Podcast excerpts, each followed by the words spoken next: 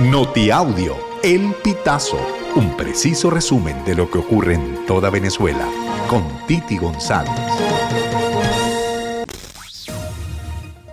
Bienvenidos a una nueva emisión de Notiaudio El Pitazo del 19 de enero del 2024.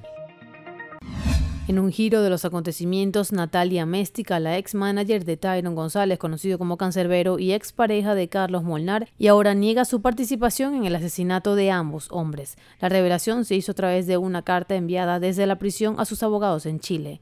En la carta, a la cual tuvo acceso el medio chileno La Tercera, Améstica relata que el rapero le pidió alojamiento en su casa, compartida con Molnar debido a que estaba atravesando un momento personal complicado. Améstica mencionó que dejó a Cancerbero viendo una película y se retiró a su dormitorio con su pareja a otra habitación. Sin embargo, durante la noche escucharon golpes en la puerta, con una voz llamando a Molnar. Al salir encontraron que González, quien se veía tenso con los ojos rojos, mirándose al espejo.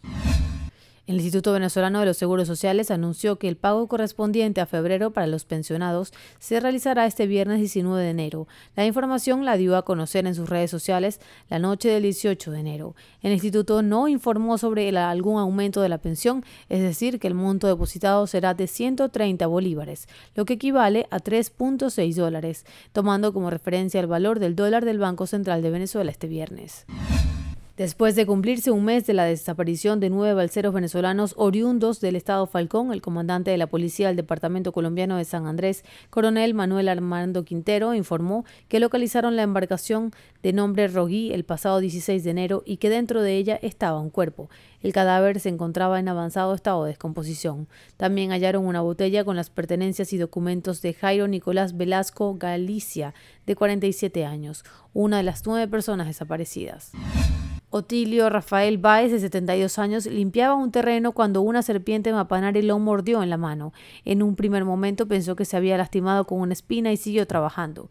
En ese instante el reptil lo atacó por segunda vez. El hecho ocurrió en el sector Los Naranjos, en el municipio Tomás Lander, en el estado Miranda, el miércoles 17 de enero, según informaron allegados al septuagenario.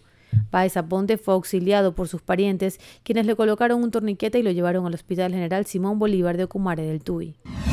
La familia de Venegas Escorche vive momentos de angustia. José Gregorio y Víctor Manuel están detenidos en Caracas luego de que fueran aprendidos el miércoles 17 de enero en Barinas. Pasadas las 36 horas de la privación de libertad, se desconoce el lugar de la reclusión y los delitos que se les imputan. A los hermanos Venegas Escorche, el Ministerio Público los señala de participar en un presunto plan conspirativo contra la República. Víctor es líder sindical y José Gregorio es comisionado jefe de la Policía Nacional Bolivariana. Ambos también son abogados.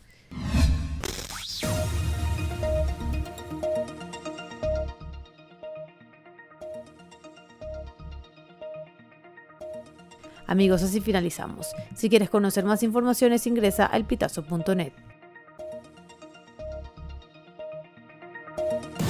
Estas informaciones puedes ampliarlas en nuestra página web, elpitazo.net.